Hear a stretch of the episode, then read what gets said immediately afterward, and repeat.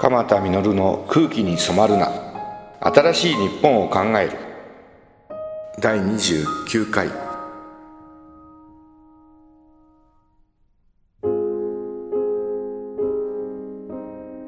東日本大震災が2年を経ちました。NHK の総合テレビで6時間大津町から生放送をしました。3月11日当日は日本テレビの3時間の特別番組生放送福島県の相馬漁港から放送しました。それぞれみんな大きな問題を抱えています。南三陸では中年の男の人たちがかなり孤立感を深め疲れてきているという話を聞きました。確かにあの女女の人たちは巡回診療して歩いても集会所に集まってみんなで歌を歌ったりお茶を飲んだり元気にいろんなことをこうしてるんですが男たちはやっぱり今まで働くってことを通してつながりを作ってきてその働く場がなくなってみんな辛いんですよね。陸前高田や南三陸をこう歩いていてももう全部がれき提供して荒涼とした平地が続いていて仕事だってないんですよ。ちょっと若者たちはみんなあの仕事のある内陸部へこう沿岸部から移っていくんですね。町はなかなか復興難しい。南三陸の漁師さんたちがわかめわかめ漁は割合さっと復旧をしだして去年もそのわかめはとてもいい生育をして値段もいつもの例年より倍ぐらいの値段がついて漁師さんたちものすごく元気が出たっていうんですよ。今年は生育もちょっと良くないし値段も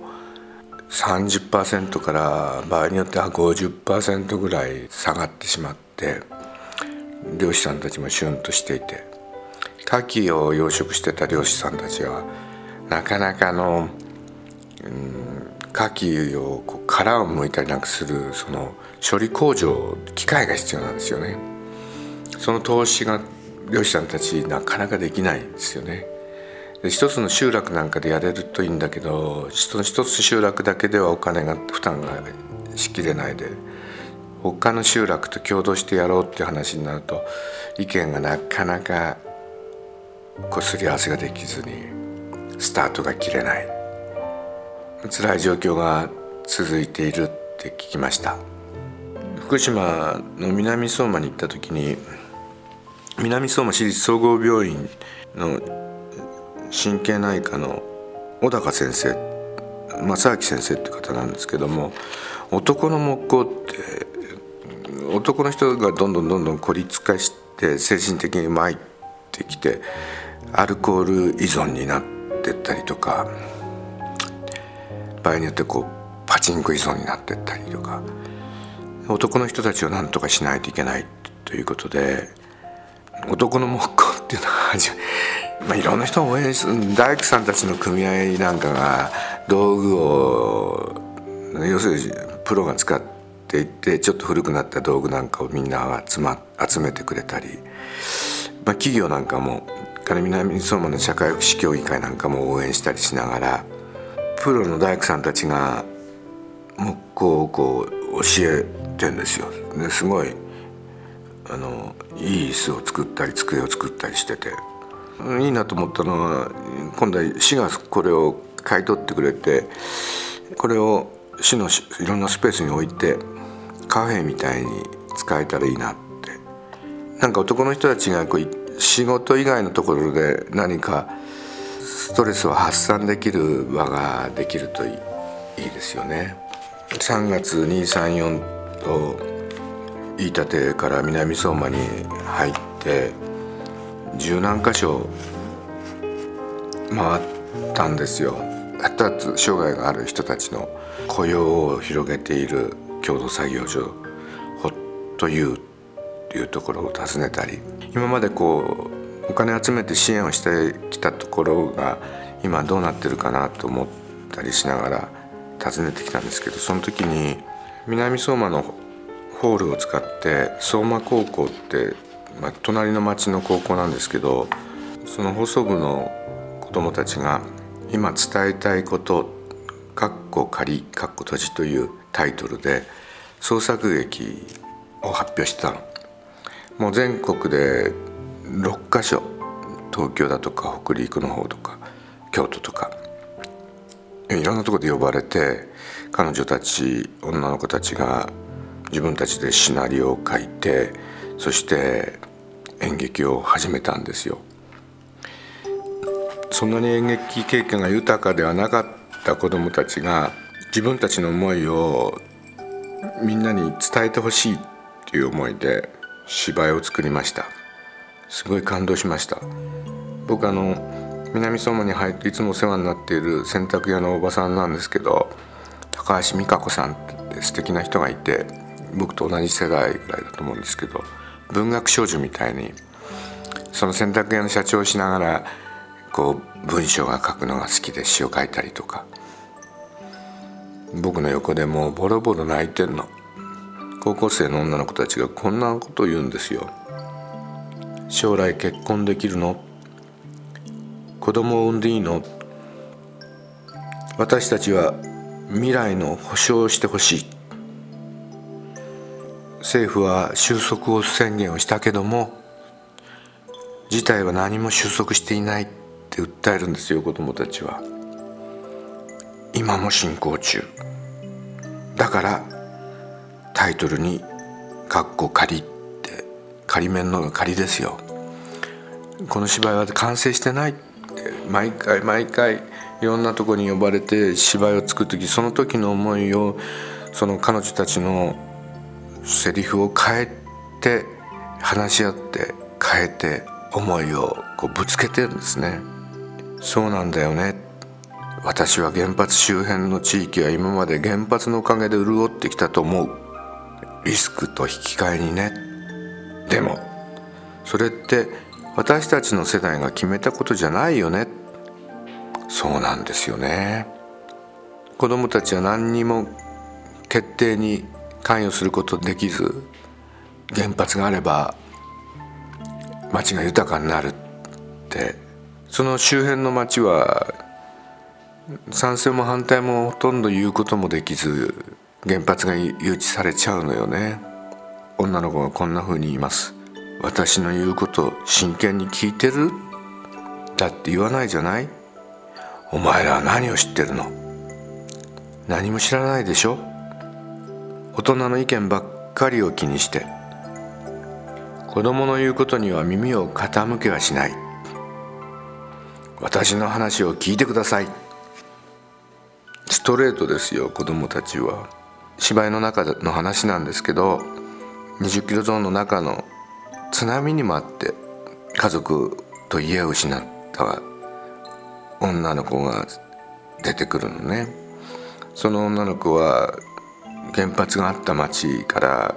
30キロゾーンの外へこう出てくるわけですけど家族失ってるわけですよ。それでおじさん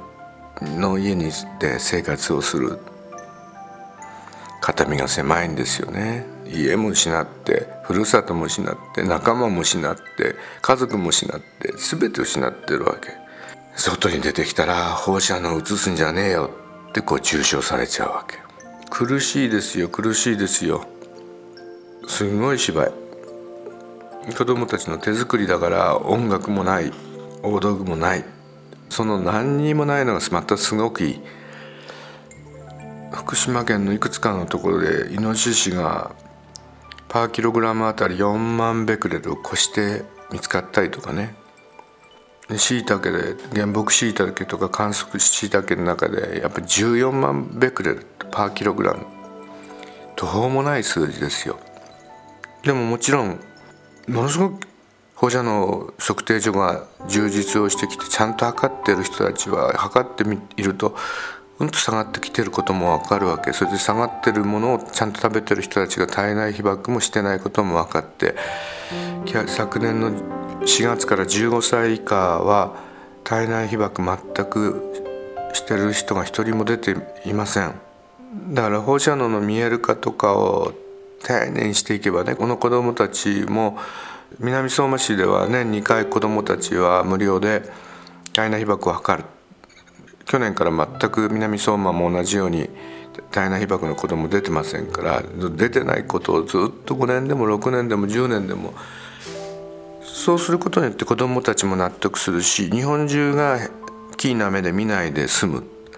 全然体内被爆してないんだ。という放射能に見えるかもうこれを徹底的にするしか子どもたちを守ってあげれません。飯舘村も人が住めませんよね。で飯舘村の若者と話した親父たちの世代とは意見がきっと合わないと。親父たちはもう帰りたい。特におじいちゃんおばあちゃんの世代はもうふるさとが恋しくて帰りたくて帰りたくて。僕はチェルノブイリの埋葬の村をずっと診察して歩いてきましたから年寄りたちがふるさとへの思いの強まるのはよく知ってますよ。だけど若者たちはね自分がふるさとに帰って結婚してそこで子供産んでってイメージが広げられないですよ。アンケートすると半分ぐらいの方たちは帰れると思ってないですよね。やっぱ選択ができるようにしないといけないと思いますよだから他の人や双葉の人たちが自分たちのもう一回コミュニティを違うところでこう作れるようにしてあげた方がいいですよ選べばいいんですよ。帰りたい人はいずれちゃんとルールの中でお年寄りたちが帰るって時期が来る可能性はありますよ。でも若者たちは帰れないですよ。だけどね僕が救いだなと思ったのは飯舘村の佐藤健太君が彼31ぐらいだと思うんですけども一人もんですよ。彼がね